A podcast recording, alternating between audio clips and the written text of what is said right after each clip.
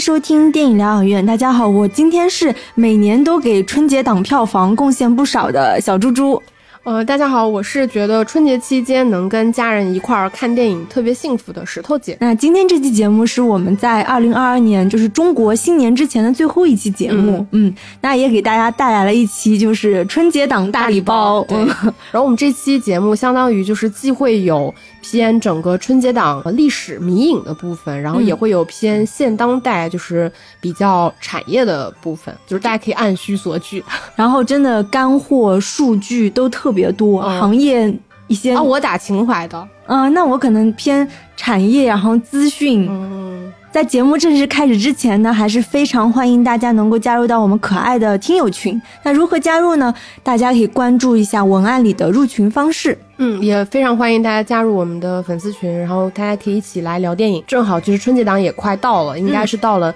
大家可以最热烈去讨论说，我们春节档到底哪部电影最好看，哪部片电影的票房应该拿得更高，它的口碑如何？我觉得到了这个时间点，大家可以加入我们粉丝群，大家一起来聊电影。那我们今天这期节目呢，会从以下几个方面来讨论。首先就是春节档的前身，也就是我们叫的贺岁档，它从香港到内地的整个发展历程，以及从香港到内地。的整个变迁，嗯，呃，其次呢，我们就会来聊一聊在中国大陆。从二零一三年到二零二二年，整个春节档的一些重要的一些数据的变化，然后包括它的类型变化，然后以及这几年经常能在春节档看到的一些导演和明星，嗯嗯，我们也会聊一聊，就是整个这个春节档背后的所谓的产业整合。那我们来聊春节档之前，就是想来聊聊贺岁档，就是因为其实这个词，说实话，看上去它是一个有一点过时的概念，嗯，就是可能在十年前，我们还是比较经常于讨论这个。词的，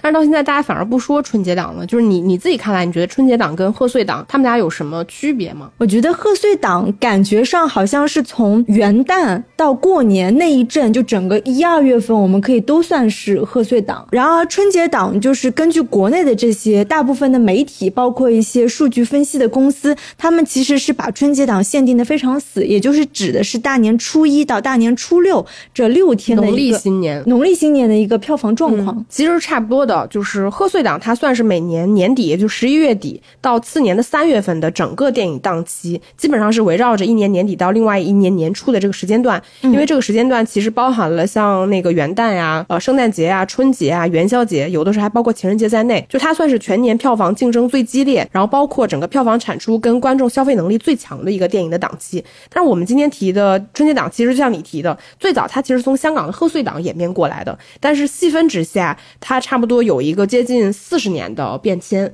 就是从最早的其实是美国的那个圣诞圣诞节档期，然后再到这个元旦的档期，也就是说传统的贺岁，它贺的是一个阳历的这个新年，然后再到我们今天提的，它是一个纯粹的农历新年，就是我们中国人会过的这个年。那我简单给大家聊一下，就是贺岁档的这个起源，就是这个为什么要扯到就是美国的电影市场呢？是因为其实香港是一个非常西化的这个城市，然后它整个的电影商业市场。场最开始其实它的雏形跟好莱坞是非常像的，然后在美国的电影市场呢，它其实基本上是以周末为界，然后把全年分成冬春夏秋圣诞节这五个档期。那其中冬季档差不多就是从一月到三月，它具体的划分其实是以从新年假期结束到三月的第二个星期四这个时间段。然后那为什么圣诞节会独立于说什么春夏秋冬这四个档期？是因为圣诞节在美国它会有一个接近两周的假期，再加上十二月份其实是毗邻奥斯卡。的，就奥斯卡其实之前是有一个很奇怪的这个。点，它是要在十二月三十一号之前，在美国公映至少一周。嗯，那因为十二月份其实跟好莱坞的这个颁奖季非常的接近，如果这部片子它整个的票房和口碑都非常好的话，与最后的颁奖季结果其实是有比较明显影响的。所以十二月份这个档期在美国的竞争是非常激烈的。其实香港最早的这个商业电影的整个档期划分，其实跟美国是非常相似的。最早就是其实在七十年代的时候，那个时候香港已经有一些。不错的商业电影，比如说李小龙的电影，然后包括就是许氏三兄弟的电影。但那个时间点，其实大家在放这些喜剧片或者是动作片的时候，其实并没有意识说这个片子可以作为一个所谓贺岁档。我们要明确，贺岁档其实是一个贺传统。自然新年，就是十二月份底到一月份这个界限的这个片子，他们其实并没有这个意识说这个时间点是特别好的，但是他们已经奠定了整个贺岁档的一个基本盘。但是他们上映的时间呢，基本还是集中在就是美国电影档期里面对应的那个秋季档。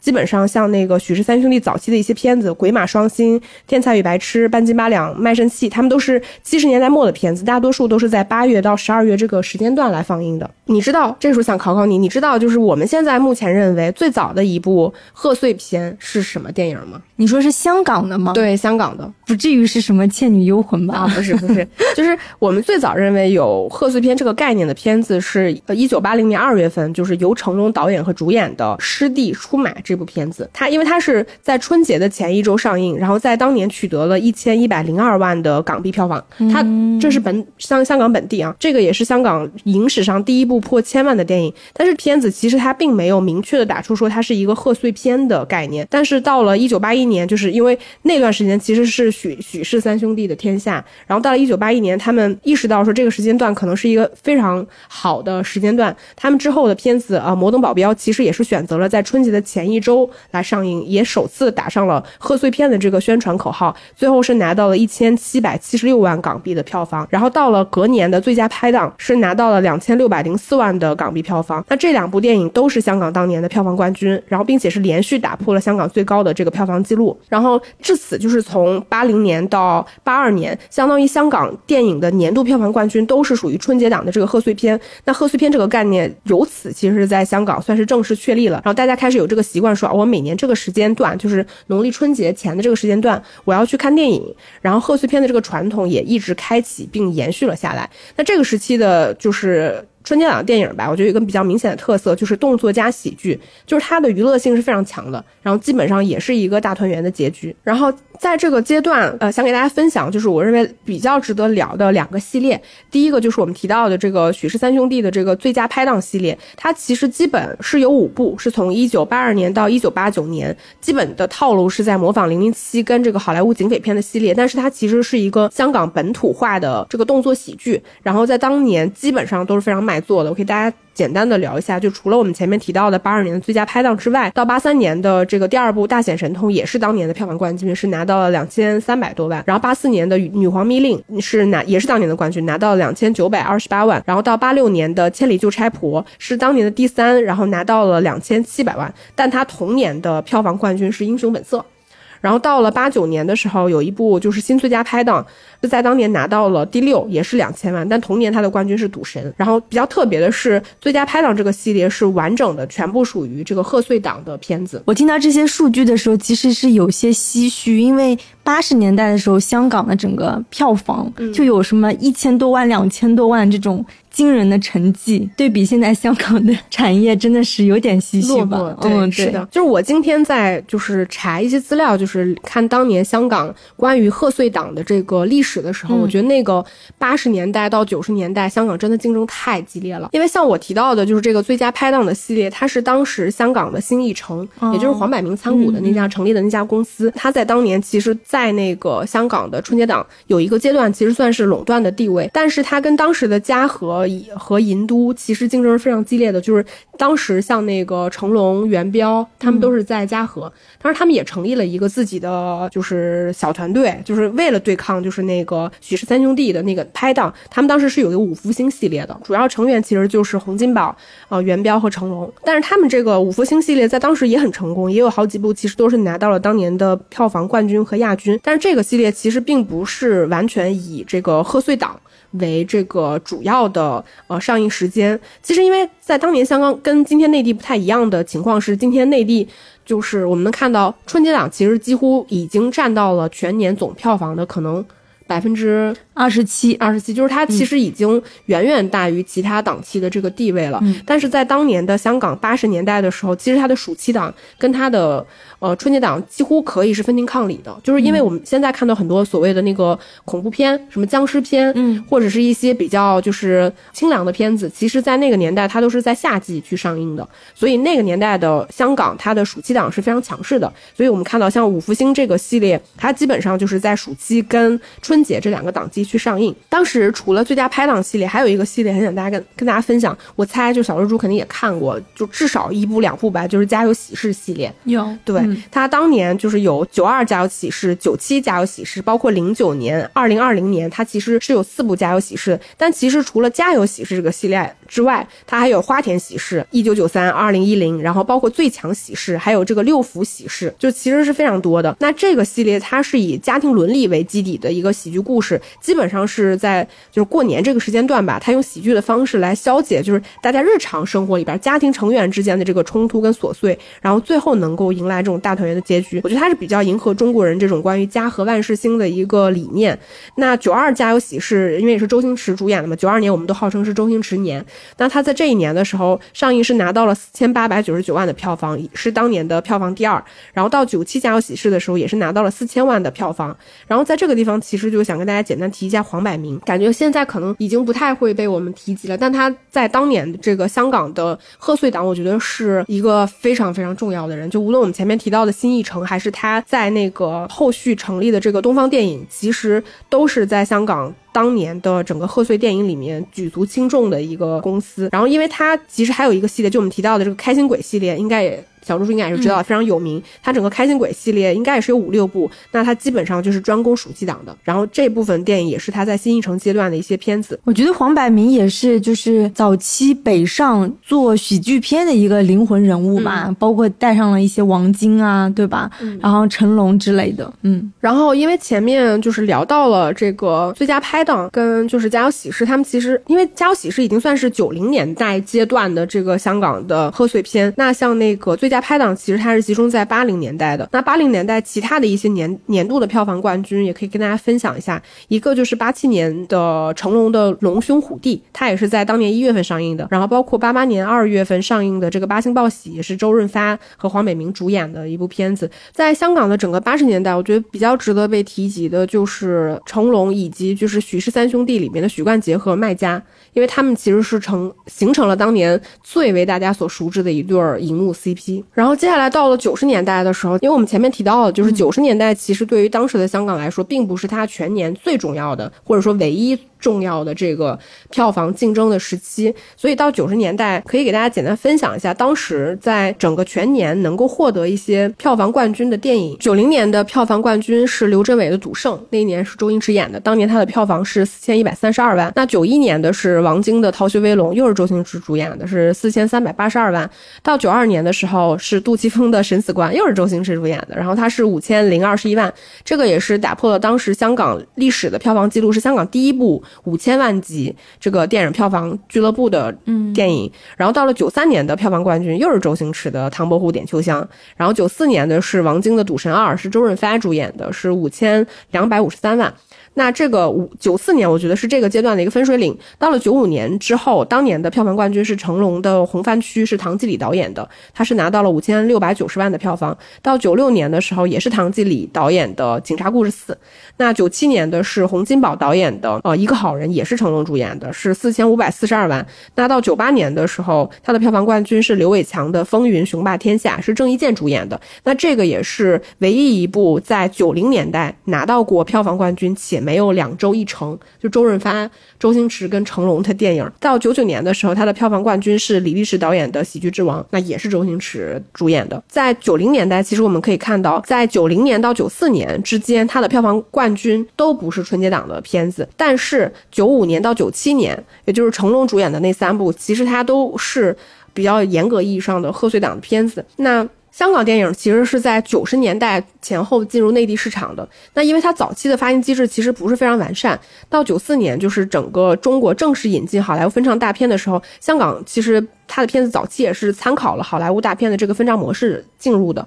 那当年就是成龙的这三部片子，从九五年到九七年的《红番区警察故事四》跟《一个好人》，他在当年其实是在香港拿到年度票房的算是三连庄，但是这几部片子也几乎是在同一个时间段。登陆了内地的市场，我觉得也算是第一次给内地的观众留下一个印象，就是春节期间、过年期间你要看成龙的电影。然后，因为到了九八年之后，成龙其实是转战了好莱坞，嗯，那那在内地其实已经算是种下了春节档的这个种子。接下来接棒的人其实是就是冯小刚了，因为在九七年的时候出现了冯小刚的《甲方乙方》，他算是其实改变内地整个商业电影格局的第一部电影。因为我们现在去说内地的整个商业电影市场的开端，我们是基本上都认为是零二年张艺谋的《英雄》，嗯，但是其实冯小刚当年九七年的《甲方乙方》，他是第一次在内地打出一部所谓贺岁片口号的电影，但是因为他其实当年不敢去跟成龙的，就是也是在九八年上映的《我是谁》去正面抗衡，所以他是改档到了九七年十二月份去上映。那这部片子因为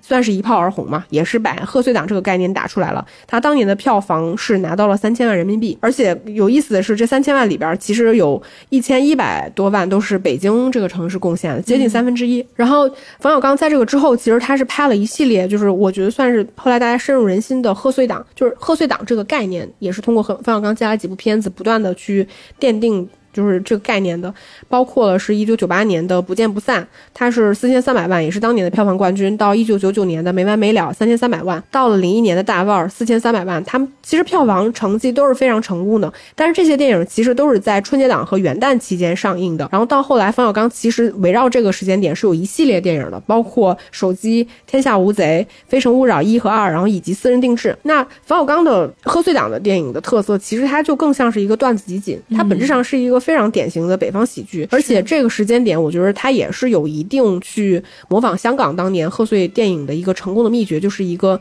大家所熟知的就是傻子的形象，就这傻子不是是打引号的傻子的形象啊，就是他其实跟葛优是有深度绑定的。就像我们可能记不住当时哪部片子是李立驰拍的，哪部是刘镇伟拍的，哪部是王晶拍的，但我们都会说那是一个周星驰的电影。就是我觉得冯小刚当年其实几部贺岁档电影也都是几乎是以这样的方式来成功的。但是我觉得其实跟当年香港不太一样的地方是，贺岁档我们都认为就是香港当时是有一些。片子的共性的，比如说是一些喜剧片、一些家庭题材的伦理喜剧片，或者一些动作片，会有意识的在这个档期选择上映。那一些什么所谓僵尸片，它可能就会选择暑期档上映。但是在冯小刚一系列电影成功之后，像张艺谋的《英雄》，然后包括陈凯歌的《无极》，以及周星驰的《功夫》，呃，《功夫》我觉得还好吧。像前两部其实它是没有比较明显的贺岁片的这种类型特质的，但是它仍然选择了这个档期来上映。然后我觉得到这这个地方，大家也能感受到，其实从香港的贺岁片到内地的。贺岁片其实已经有了一个，我觉得算是比较模糊的地带，是因为当年的香港贺岁片，它大多数还是围绕着农历新年这个时间段来去展开的。它虽然并不像我们今天界定的这么严格，就是我在春节期间，嗯，但它基本上都是围绕着春节前几天这一个时间段来进行放映的。但是到了冯小刚去奠定贺岁片这个档期的时候，它其实反而是更接近于传统的这个阳历新年的这个时间段，也就是十二月底。一月初这个时间段来去展开的，但是这个阶段就是有了一个开始所谓贺岁档跟我们今天这个春节档概念的变迁。它有一个大的背景，因为在两千年左右的那个时间段，像我们提到的甲方乙方，是因为中国绝大多数的二三四线城市，它的整个影院基础建设跟荧幕配比其实并没有那么的高，所以整个电影的窗口期会非常的长，因为它的拷贝没有办法全面的一次性铺开到全国各地同时间同时放映，所以。基本是以一线城市为优先，电影的窗口期非常长。那个时间段，大家都还是像我们说冯小刚这个时间点是，哎，到年底了，比较热闹，大家去看这部电影。那到什么这个时间点发生了一个什么样的事情？其实就是在一零年的时候，一月份上映了《阿凡达》。啊，对，对，因为《阿凡达》其实在北美呃其他地区上映的时候是十二月份上映的。但是我们因为一点问题，我们其实是一月份上映的。但这部片子因为当年过于的火爆，它是到隔年的三月二十八号才下映，整整在院线待了三个，接近四个月的时间。其实是让市场看到了观众其实，在春节这个时间段内是有很强的这个消费电影的这个潜力的。我记得当年就是《阿凡达》真的是一票难求，嗯，而且当时其实。三 D 技术也算是刚刚出来，尤其是对国内的观众来说，甚至我记得当时一张票在在我们老家这种三线城市也炒到了一百二一张。对，但我们都对，但我们都去买了。你就想，可想而知，阿凡达的火爆程度。对，其实今天想想，阿凡达对于整个内地影院的基础设施，我觉得还是有比较明显的，是一个倒逼的作用，是因为它是三 D 电影嘛。我记得我当年第一次看。阿凡达的时候，我记得那个影院超级暗，就是屏幕超级小，环境特别嘈杂。我觉得也是通过阿凡达，大家才有了意识，说我的整整个影院的放映设备、三 D 电影的整个眼镜啊什么的才开始有这个概念。那其实也是因为《阿凡达》，所以就是一直对市场特别敏锐的周星驰，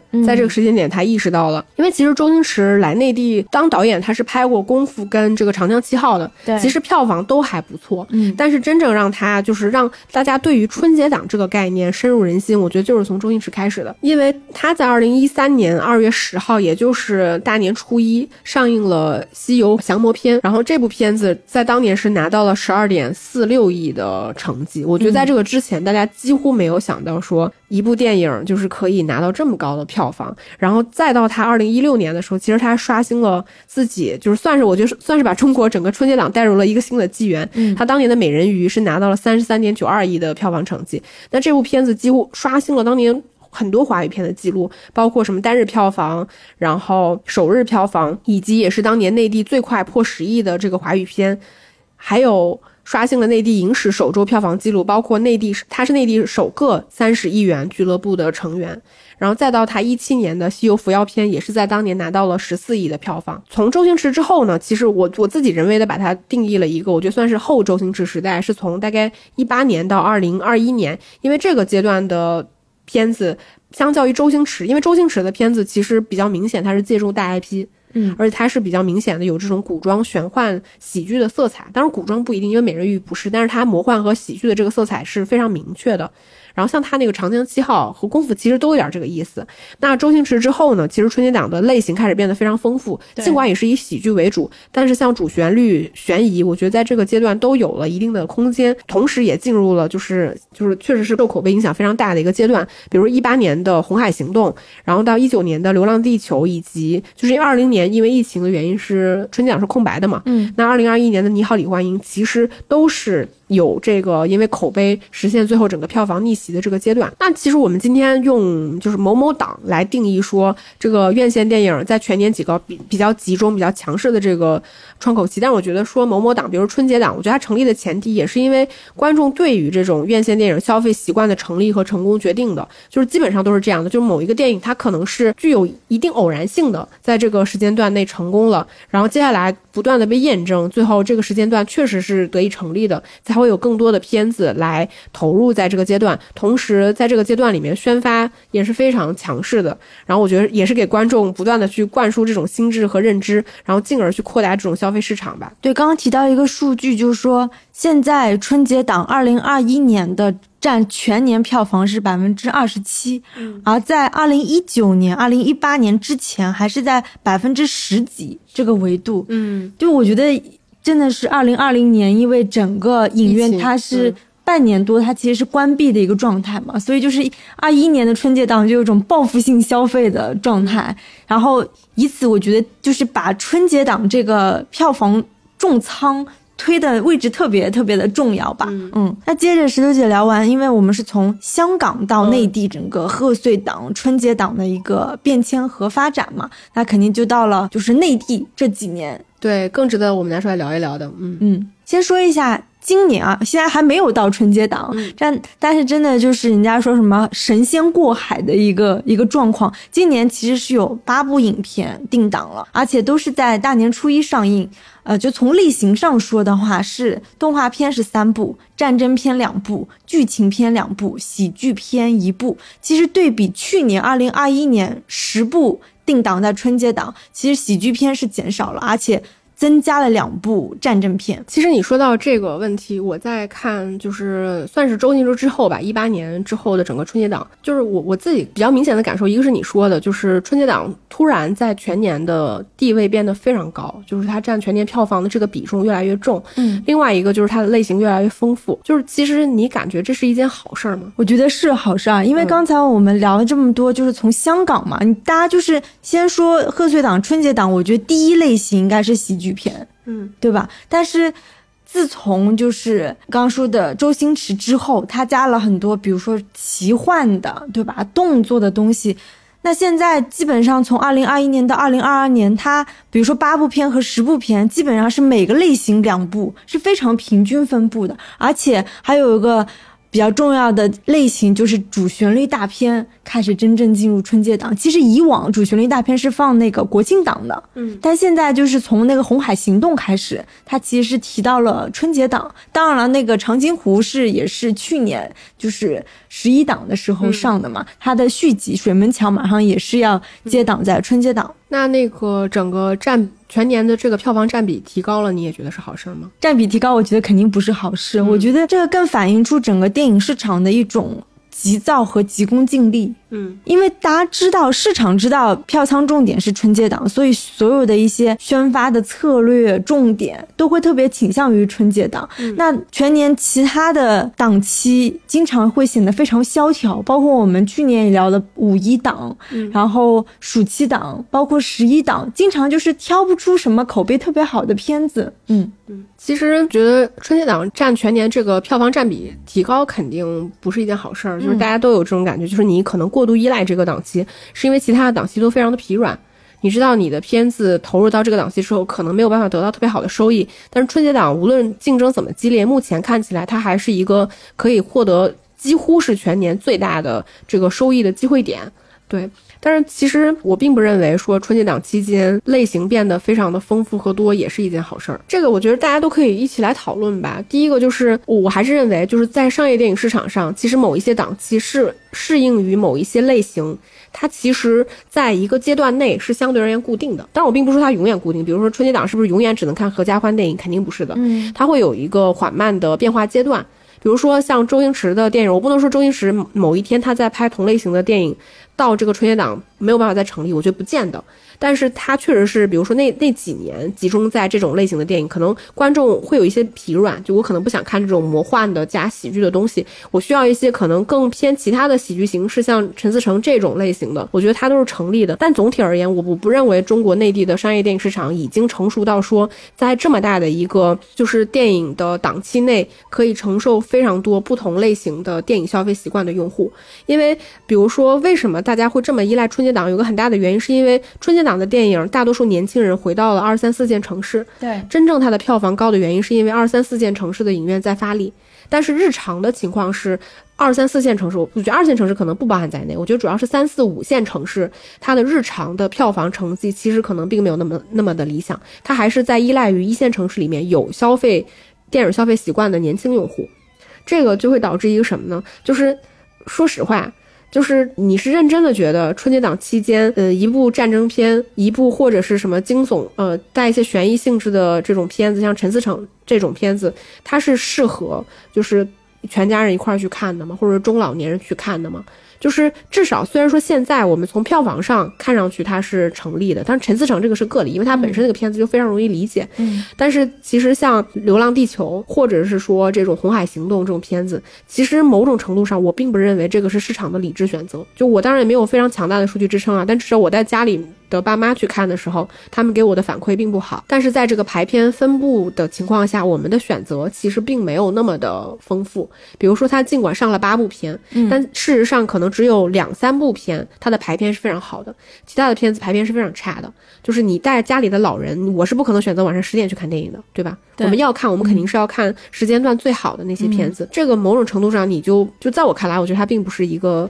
非常自然的选择。当然，我这个也是非常主观的情绪认为，我我还是认为，就是春节档更适合一些非常市场化的、商业化的、类型化的片子去进入这个市场。就是有太多其他情绪进入这个时间段去左右大家去选择，我觉得最终会对这个市场有一定的伤害。但这个扯得有点远。我觉得我们刚刚聊到的，真的全部是很标准的类型片，嗯，但是竟然没有一部文艺片是在这个肯定不适合嘛，对吧？是在春节档期间上映的，大家可以看出某种市场选择。而且刚刚提到的那个，呃，城市分布的问题，嗯，非常可靠的数据，就是也难以想象。你知道，二零二一年二三四线城市共建了八成的票房，一线城市只有百分之十三，嗯，而且这个数据其实是从二零一六年开始的，也就是二零一六年。开始已经完成了三四线城市是完全压倒一二线城市的这个春节期间的票房占比，嗯，所以很显然就是下沉市场的它的那个对类型的某些偏好，可能已经压倒了就是作为一二线城市生活的人，就是在那个期间的一些类型偏好，嗯，然后导致这个其实某种程度上也是恶性循环了，因为现在宣发大家都知道要做下沉市场，是的，对吧？下沉市场才有那个 钱可以赚。嗯，其实我倒也不觉得这个是恶性循环吧，但是事实上，我我觉得就是现在像春节档这种档期，反而没有给我一种就是更多选择的。感觉，比如说你说有四种类型上映，看上去它应该是更丰富的，但是是否是说春节档有八部片子，有六部都是喜剧片，但是他们喜剧类型不一样，我会更开心呢？当然，这我是带了一定预设的答案去看的。我我自己认为说，因为经过几十年的验证，无论是在好莱坞的那个圣诞节的档期，还是香港的这个春节春节期间的这个贺岁档期，其实它的类型偏好还是非常明显的。当然，因为那个前提是一个非常市场化的选择，因为我们前面也提到了，就香港在八九十年代，它的整个商业电影市场竞争是非常之激烈的，所以最终能被大家选择，我们提到的能拿到一千万甚至到五千万票房成绩的电影。它更多的是来自于一个观众对这个档期以及这部电影的一个选择，它的类型是非常丰富的。我反而觉得今天可能并没有真的就是，甚至到了就是春节档，我会担心我没什么可看的程度了。对，其实我个人体验也是这个样子。但是从一些比如说宣发的策略来看，比如说像《水门桥》这样大体量的电影，它其实只有定档在春节或国庆档，它才可以收回成本。是的，对吧？因为它体量实在太大了。然后另外就是之前周星驰的。成功从二零一三年《西游降魔篇》之后，他所有的电影都是定档在春节档的。对，因为我觉得周星驰是最早有意识到内地的喜剧影人里面，知道要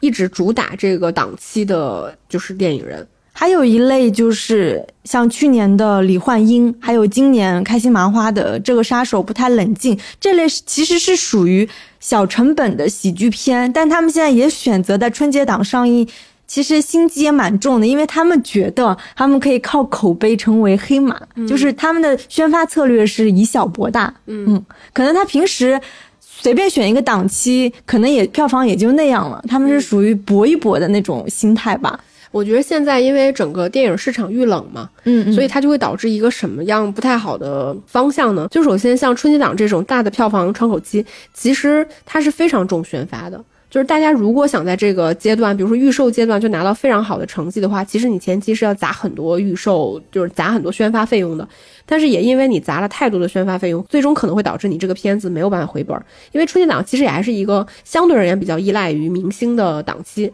但是另外一方面，就是因为现在整体的市场遇冷，所以大家的宣发策略又很保守。是，这就会导致说，除了春节档以外，其他阶段的电影你都会觉得非常的冷清，因为没有人敢花那么多的钱砸这个宣发，很容易投到市场上回不了本儿。而且我觉得去年二零二一年就是见证太多。片子撤档这个事情，其实撤档也是挺平常的。但是像二零二一年这么变动这么大的，真的是很少，因为他们都特别保守，是的，因为他们都想挤着国庆、暑期、春节来上，就导致整个其他时间都比较疲软了。但说回类型，就是还有一类，就是我们自己不会选择去看，但是其实票房真的很好的《熊出没》，对，《熊出没》系列，还有前几年的那个《喜羊羊》《灰太狼》，包括小猪佩奇系列，都是在春节。档就是莫名其妙固定收割儿童观众票房的电影。刚石头姐因为有提到一点，就是春节档其实特别依赖明星嘛，嗯，然后我们正好也提几个，就是这几年春节档的老熟脸，嗯，王宝强啊，对，王宝强，王宝强是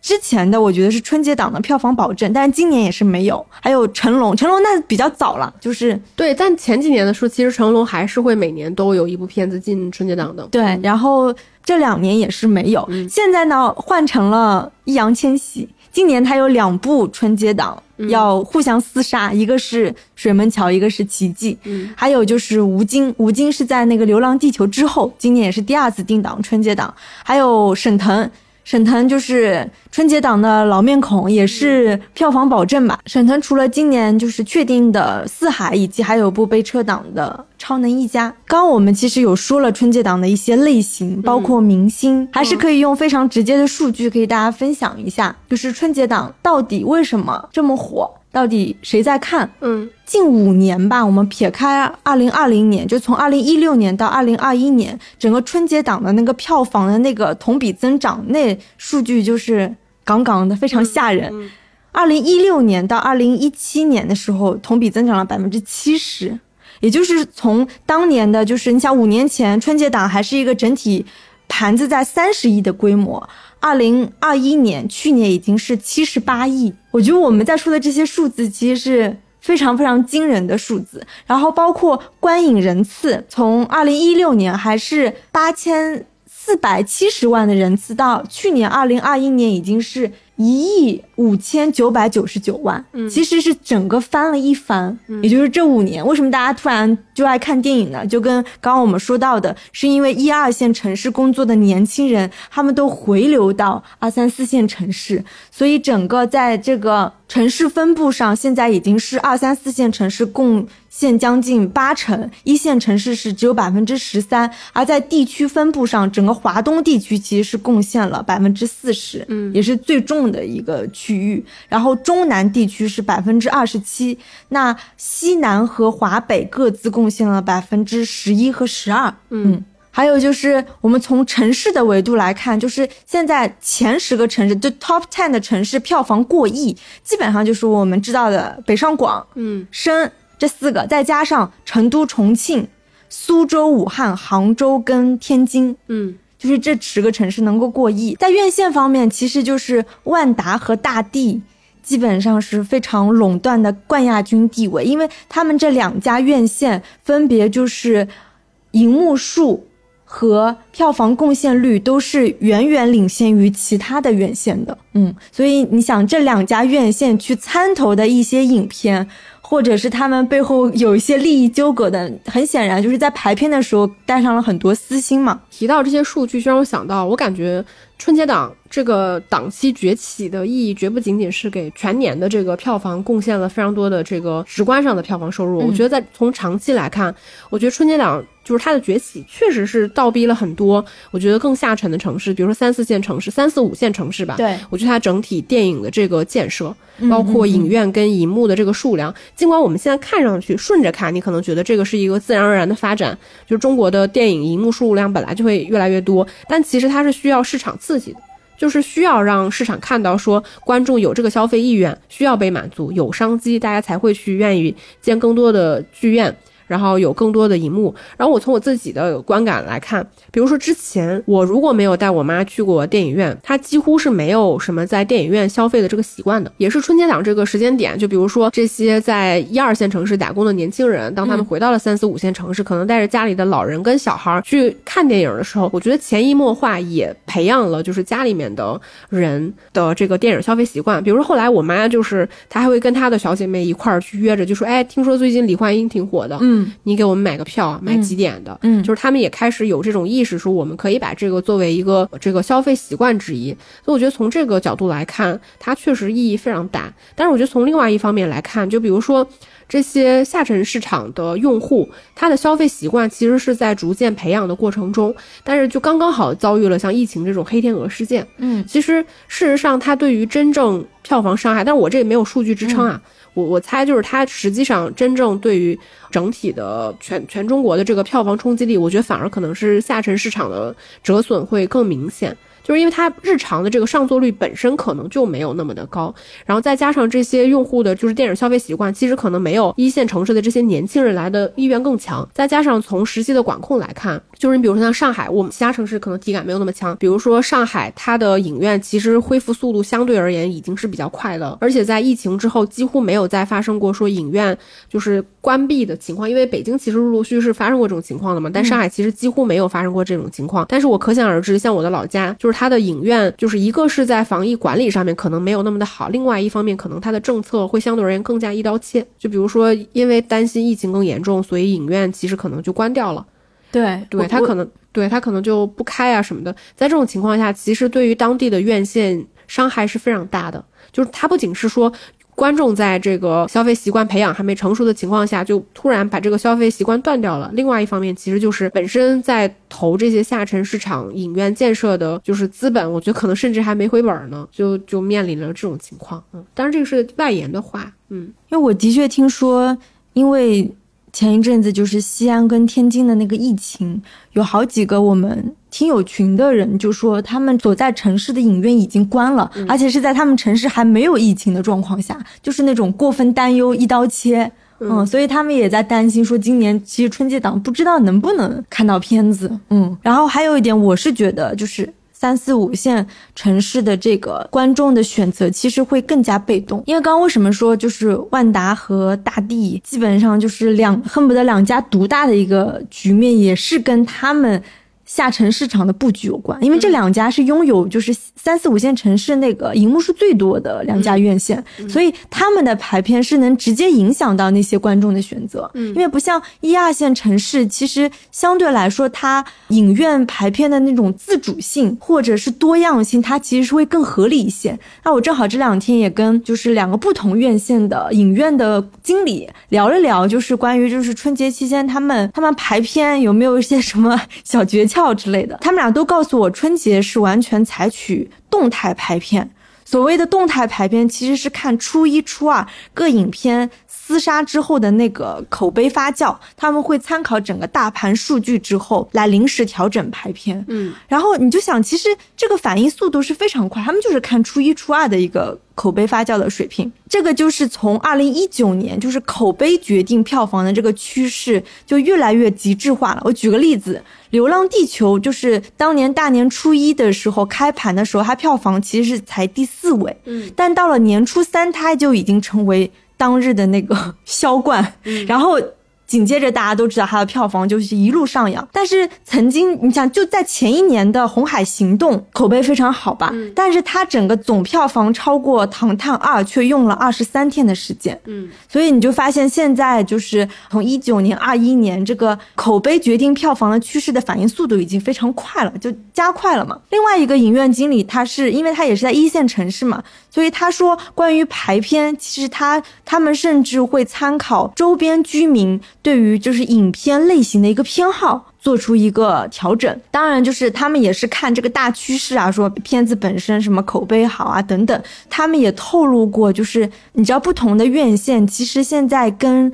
整个电影行业电影上游其实绑定的非常深，嗯，对吧？类似于什么万达，他可能就投了某部影片，所以他们其实会受到片方的。排片占比的要求，嗯，保证一定的就是排片率，哪怕这个片的口碑可能真的已经不行了，嗯，但他们依然就是还是会有这种暗箱操作。我刚才听你一说，我突然也觉得感觉就是多类型好像也是有点好处的，因为它侧面反映了其实你整个电影工业成熟，就是比如说你当只有像。不管我们最后说它的口碑营销是往哪个方向引导，但至少比如像《流浪地球》，当时它是一部，其实它就是灾难片嘛，对吧？就是它一个灾难片，它能够跟一部就是在这个档期用户心智非常成熟，且在制作上也更成熟的其他喜剧片去竞争。这个也侧面证明说你是依赖于整个电影工业的发展，是到了一个阶段，至少它在某种类型是相对而言比较成熟，哪怕它是在口碑运作上它有空间。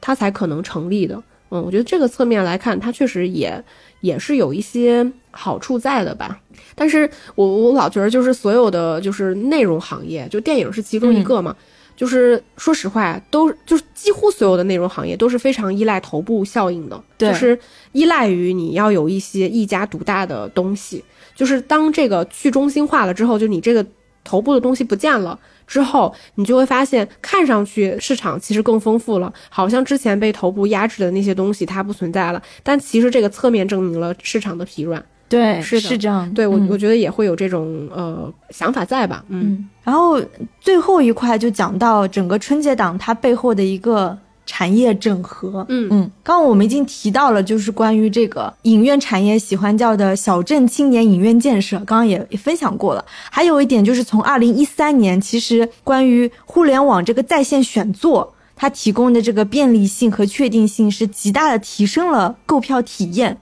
那这个也是在差不多二零一五年，像微票它是合并了格瓦拉，然后百度糯米、淘票票、猫眼等等，差不多是在二零一五到二零一六年。这两年的时间，就是完成了对整个市场的瓜分。几家就是互联网公司的这个加入到发行，其实已经现在成为一个片方的宣发标配。而且他们最直接带入的一个行业的操作手段，就是票补。票补其实是从二零一五年开始的，也就是刚刚说到什么格瓦拉猫眼进入的时候，怎么叫票补呢？就是说，除了在线选座之外，片方共同参与这个票补。补贴基本上是按照一比一，比如说发行公司设定的最低票价是三十块钱，那促销价是九块钱，那补贴的这个二十一块钱是片方跟互联网公司各出一半。嗯，那片方看上去啊是舍本那票补，它其实是看中了这个低价撬动票房增量，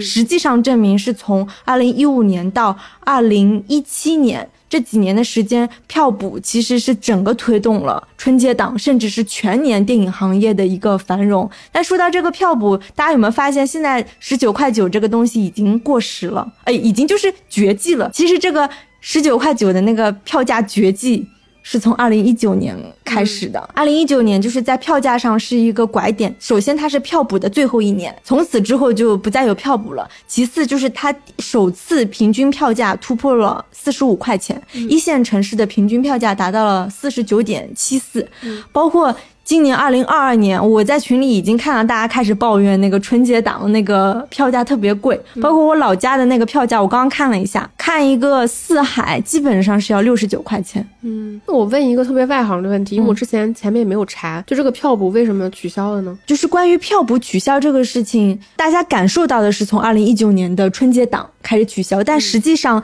官方的这个文件政策是二零一八年的十月一号开始实施的，它的那个新规。我我不全部读啊，大概就是。停止一切线上票补，包括第三方和影院自有渠道。第三方线上售票手续费不高于两元，院线影投不得参与分配。其实是还是跟整个国家的政策有关吧。哦，对。然后我想到了，就是其实票补这个东西，它不好的地方，就好的地方肯定是比较惠民嘛。像我们这种普通看电影的人，我们肯定希望花更少的钱去看电影。但是其实我我记得前几年的时候也看到过一些就是恶性争竞争的新闻，相当于就是有一些烂片，只要片方愿意花钱来去。降低这个电影的门票钱，它其实就是，比如说这片子正常放映可能要四十块钱，嗯，但是我票补做到了九块九，对，那就会导致有大量刷空座的那个，你记得吧？就是粉丝锁票，或者是说，因为你。别的票可能都卖二十九块九，什么三十九块九，你卖九块九，大家可能就更多的去选择，造成这些烂片扰乱市场的情况。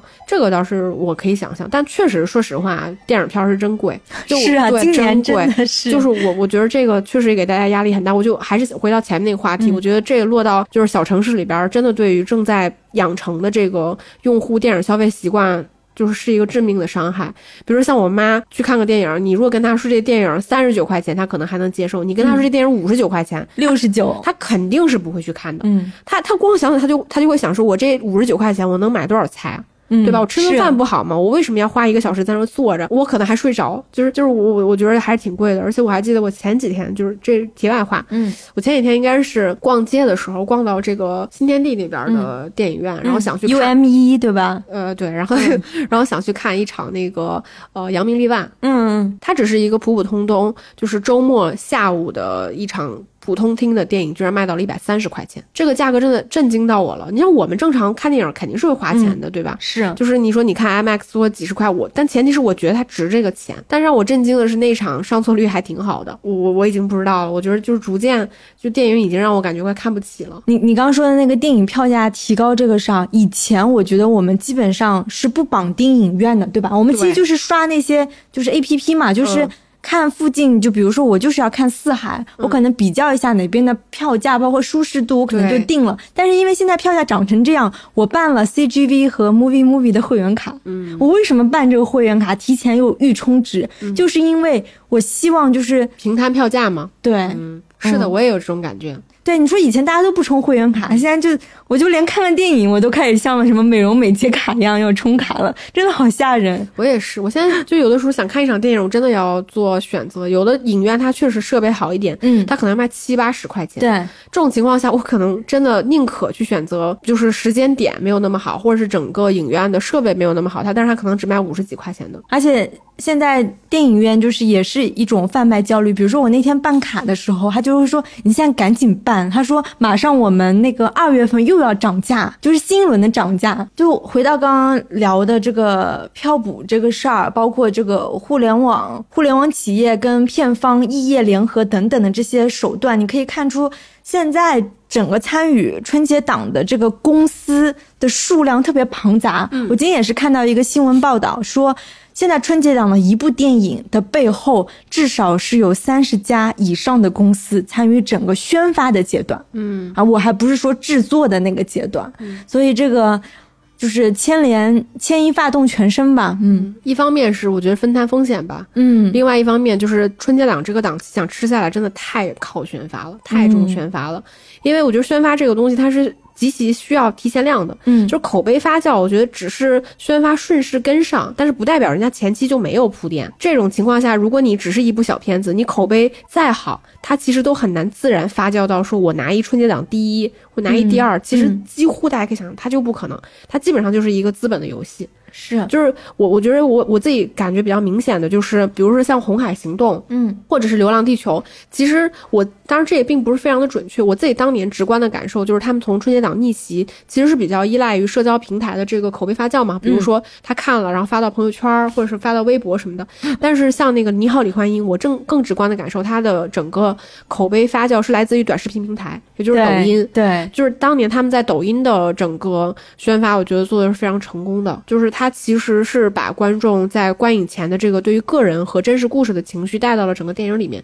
再加上它确实赶上了一个比较好的，就是大家关于这个女性就是话题的一个时间点吧，嗯，但我觉得潜移默化的就是是有一些变化，但整体来说，春节档真的太依赖宣发了，所以就感觉好多片子。投到这个时间档，就是它是一个很无奈的选择，就甚至是你可能不回本，但需要折更多的一个时间点。去年的春节档票房是七十八亿，今年大家都在吆喝说今年一定能破八十亿，你觉得能破八十亿吗？我真的觉得电影绝对值得增长，没意思，它都是虚晃的。就是今天电影卖五十，明天卖一百就好了呀。我希望最后看到的数字是说，今年在春节档期间走入电影院的观众比去年增加了多少人。嗯，人次而不是绝对值的票房的增加。对我自己个人，其实是对今年春节档七天的那个票房是持相对悲观的态度的。嗯嗯，虽然看上去有这么多片子就是会上映，但是因为整个现在疫情的状况的确是比较严重。嗯，另外。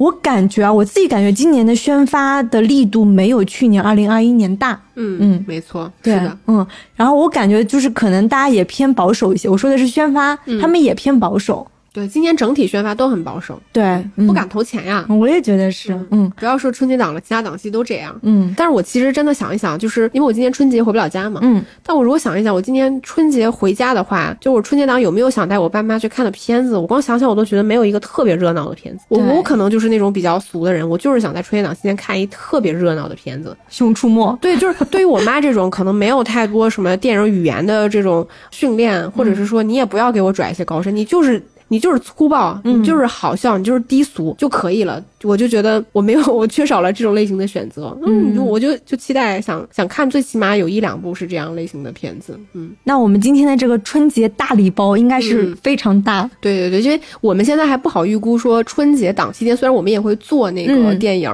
但是现在还不好预估那些电影的质量怎么样，口碑说不定能翻盘。你想当年我们《流浪地球》被骂成那样，对，真的我们哎。就是如 如果不喜欢，也跟我们同样不喜欢《流浪地球》的听众朋友们，也欢迎翻 翻翻出来我们那期节目听一听，看看下面的评论。是的，对。然后，其实我们今天也提到了蛮多，就是无论是在香港整个贺岁。就是档期间的一些片子，还有就是现在就是呃内地的这些春节档的片子，我觉得我们还是提到了很多片子，嗯，就是我觉得能被就是大家最后提及或者能拿到年度票房冠军的片子，我觉得确实隔了很多年，它还是值得拿出来看一看。就比如说我最最近这两年的心得，就是我年轻的时候就是老老觉得周星驰的片子特别低俗，但是我现在这两年翻出来看，我觉得贼好看。是对，我觉得他其实，在那种喜剧跟荒诞的外壳下，它其实有非常多的深意。而且有很多个人化的情绪，就我现在有事没事，我就会把周星驰的电影翻出来看一看。对，我觉得就是我们今天也提到很多片子嘛，就是如果大家在春节档期间看了院线的片，但是还是欢迎大家去看